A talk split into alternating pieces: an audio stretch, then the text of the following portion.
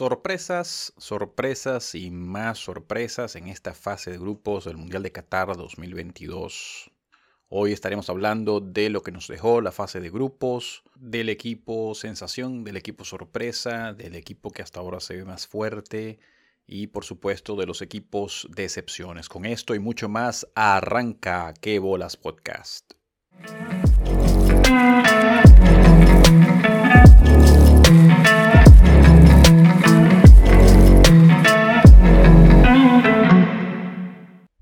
Amigos y amigas, sean todos bienvenidos a este tercer episodio de Qué Bolas Podcast.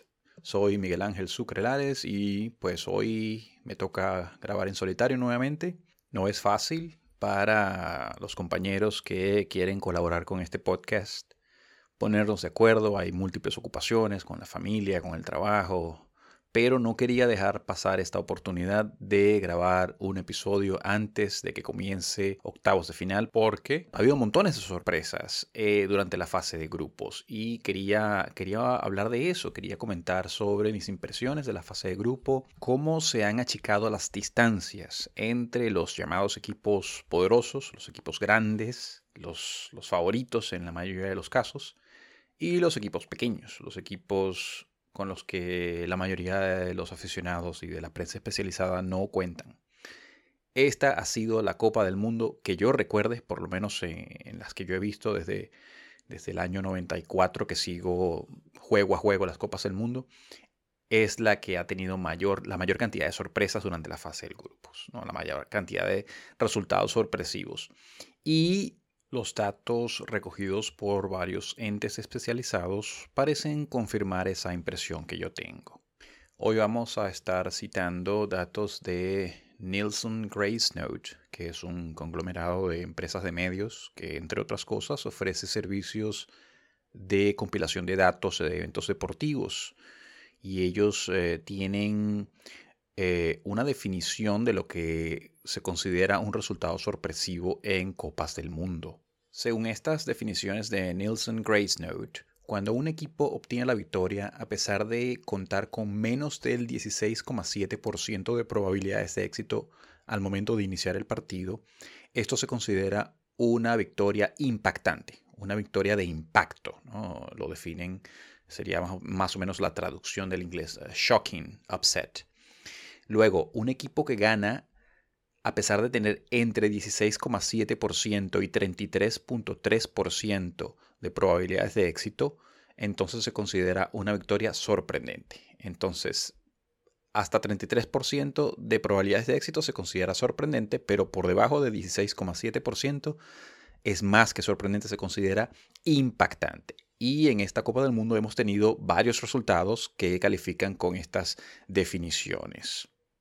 La primera sorpresa se produjo en la tercera jornada apenas. El equipo de Arabia Saudita, que estaba en el rank 51, en el puesto 51 del mundo, venció a Argentina.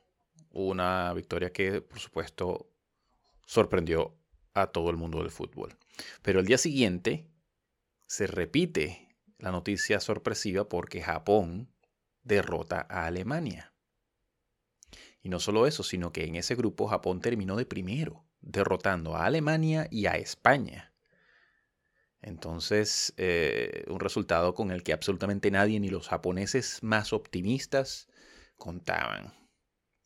En el grupo E, tomando en consideración lo que ha ocurrido con Japón venciendo a Alemania y a España, podemos hablar que el resultado de Costa Rica sobre Japón también fue sorpresivo. Costa Rica venció a Japón 1 por 0.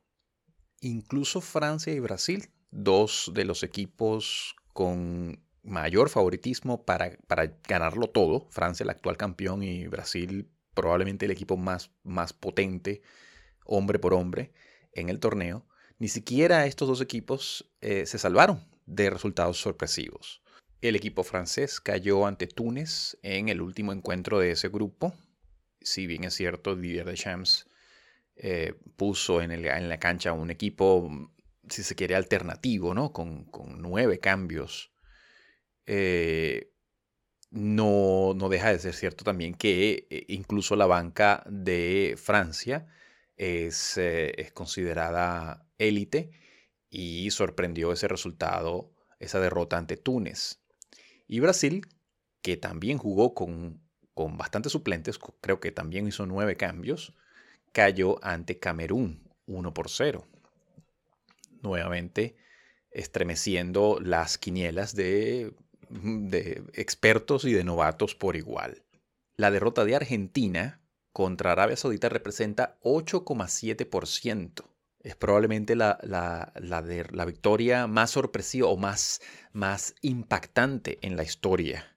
Técnicamente, la derrota de Brasil ante Camerún representaba para el equipo africano un porcentaje de victoria inferior a la victoria de Arabia Saudita sobre Argentina. Los africanos entraban con 5,9% de porcentaje de éxito contra Brasil. Así que técnicamente esta sería la derrota de mayor impacto. Yo no sé si impacto sea la traducción correcta, es un término que todavía no me genera demasiada confianza en español. La, derrota de mayor conmoción, ¿no? Escoja usted el término que más, que más le guste. Sin embargo, tomando en cuenta el contexto, porque los números por supuesto no toman en cuenta el contexto, yo colocaría la de Arabia Saudita contra Argentina de primero, porque fue el primer partido del grupo. Eh, mientras que Brasil ya clasificada, ya relajada, sale a la cancha con un equipo alternativo y si bien es cierto, sigue siendo muy superior al equipo camerunés, creo que hay que tomar en cuenta ese, ese contexto. Eh, si, este fuese el, si este hubiese sido el primer partido de Brasil en la fase de grupos, con toda seguridad no habría jugado ni con ese 11 inicial ni de esa forma. Entonces, ese resultado hay que verlo con un poquito de lupa, ¿no? ese porcentaje de victoria de Camerún contra Brasil de 5,9%. ¿no? Habría que reajustar esos porcentajes. estos datos probablemente los compilaron eh, tomando en consideración los equipos antes de comenzar la, Copa del Mundo. ¿no? En consecuencia, habría que tomar el contexto del tercer juego del grupo para poder rehacer ese cálculo. De manera que en mi, eh, a mi juicio sería la victoria de Arabia Saudita sobre Argentina la que mayor conmoción generó en la historia de las Copas del Mundo. De nuevo, dentro del contexto de estos, eh, de estos datos. Hablemos ahora de las grandes decepciones hasta ahora en lo que va de Copa del Mundo. Para muchos, Alemania, el equipo teutón por segunda copa consecutiva, algo inédito, no logra pasar la fase de grupos, para mí no es necesariamente la peor decepción de la Copa porque yo no tenía demasiadas expectativas para con Alemania, para las probabilidades o las posibilidades de que Alemania avanzara ah, hacia la siguiente fase en Qatar 2022. Lo comentábamos en el primer episodio. Yo esperaba que Alemania quizás se quedara en octavos. Eh, dentro de mis cálculos, Alemania con dificultad pasaba la primera fase y se quedaba en octavos. Su rendimiento fue incluso peor al que yo esperaba, pero no es para mí la peor decepción. Ese lugar lo tiene la selección de Bélgica. Si bien muchos análisis consideraban a Bélgica eh, un equipo que a pesar de tener grandes nombres no iba a trascender porque pues no llegaban en su mejor momento o quizás ya jugadores que están de salida, una selección bastante vieja. Yo sentía que precisamente por ser la última gran oportunidad de la llamada generación dorada del fútbol belga, iba esa, esa, fuerza moral, ese corazón iba a llevarlos lejos. De hecho, yo lo tenía en mi quiniela original, yo tenía a Bélgica llegando a semifinales. Eh, bueno, llené dos quinielas. En una llegaban a la final y en la otra a semifinales. Era, era tanta la confianza que yo tenía, bueno, no sé llamarlo confianza, pero de alguna manera sentía que este equipo belga iba a llegar lejos. Es por ello que para mí es el equipo más decepcionante en lo que va de Copa hasta ahora. El equipo danés también me decepcionó tremendamente tomando en consideración el rendimiento de Dinamarca durante la clasificación hacia la Copa del Mundo y en la Eurocopa de hace dos años, su rendimiento contra Francia, que venía siendo en los últimos años sobresaliente, de hecho dominaron al equipo francés en dos oportunidades recientemente, yo esperaba una Dinamarca mucho más combativa, mucho más competitiva. Se notó un equipo aletargado, un equipo falto de ideas en la parte ofensiva, un equipo bastante desordenado en el medio campo. En resumen, me decepcionó mucho el equipo danés. En cuanto a los equipos latinos, para mí otra decepción fue México. Si bien no llegaban de la mejor manera, eh, creo que este ha sido el México más flojo que yo he visto en Copas del Mundo de nuevo desde 1994 para acá. Un equipo que no podía conseguir el gol, no generó demasiadas ocasiones de gol, un equipo que claramente necesitaba más ayuda en el ataque, más ayuda para, para Chucky Luzano. Eh, el caso, la ausencia de Carlos, de Carlos Vela, por ejemplo, eh, resultó obvia sin ser un atacante de primer nivel mundial, ciertamente habría sido una pieza importante para este equipo mexicano.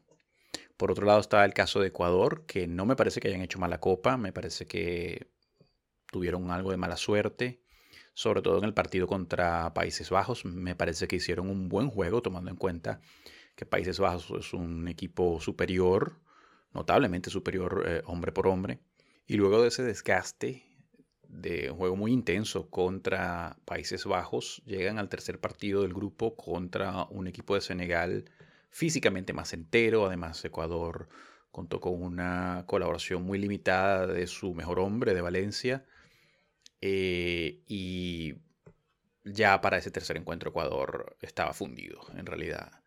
Eh, se notaba que estaban apostando al empate, y no pudieron, no podían contener la velocidad y la potencia del equipo de Senegal, que además hizo también una muy buena fase de grupos y es merecedor de esa clasificación hacia octavos. Así que el equipo de Ecuador no me pareció tan decepcionante como si lo fue el equipo de Uruguay.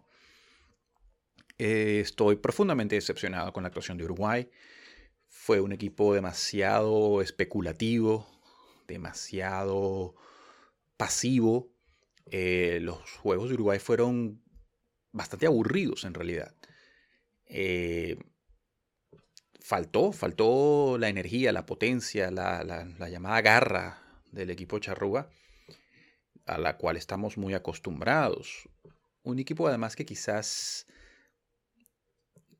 depende demasiado de figuras que ya están de salida. El caso de Luis Suárez, el caso de Godín, por ejemplo son jugadores que todavía tenían eh, algo que contribuir a la selección en la actualidad, pero no podían ser parte del equipo titular, no podían, más allá de las ganas y más allá del corazón que sin duda alguna dejaban en la cancha, Uruguay ha debido apostar a sus figuras más jóvenes, que las tiene.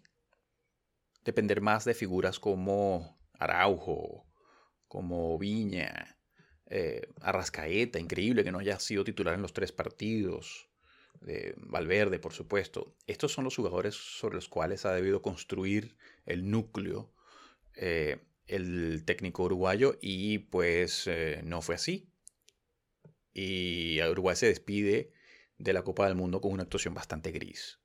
Hablemos ahora de los equipos revelación en esta Copa del Mundo. Ya mencionamos cómo Arabia Saudita conmocionó al mundo del fútbol con esa victoria sobre Argentina. Sin embargo, el equipo árabe ofreció muy poco en los otros dos encuentros de su grupo y se quedó por fuera.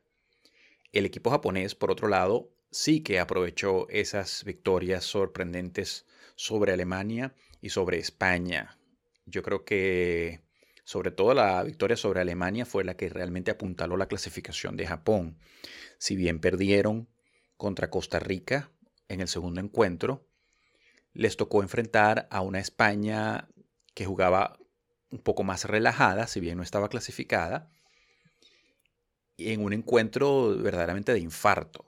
Eh, las estadísticas de dominio de España, no las tengo en la mano, pero creo que controlaron la posesión de la pelota algo así como 80%. Sin embargo, España hizo poco con ese control de la pelota, generó muy pocas ocasiones de gol y Japón se defendió de forma muy disciplinada. Es increíble la forma como este equipo japonés se mueve en bloque, cierra los espacios eh, bastante, bastante alejado de su portería. Es decir, obliga al equipo rival a replegarse y a y a tratar de proponer un fútbol muy lejos de la zona de gol.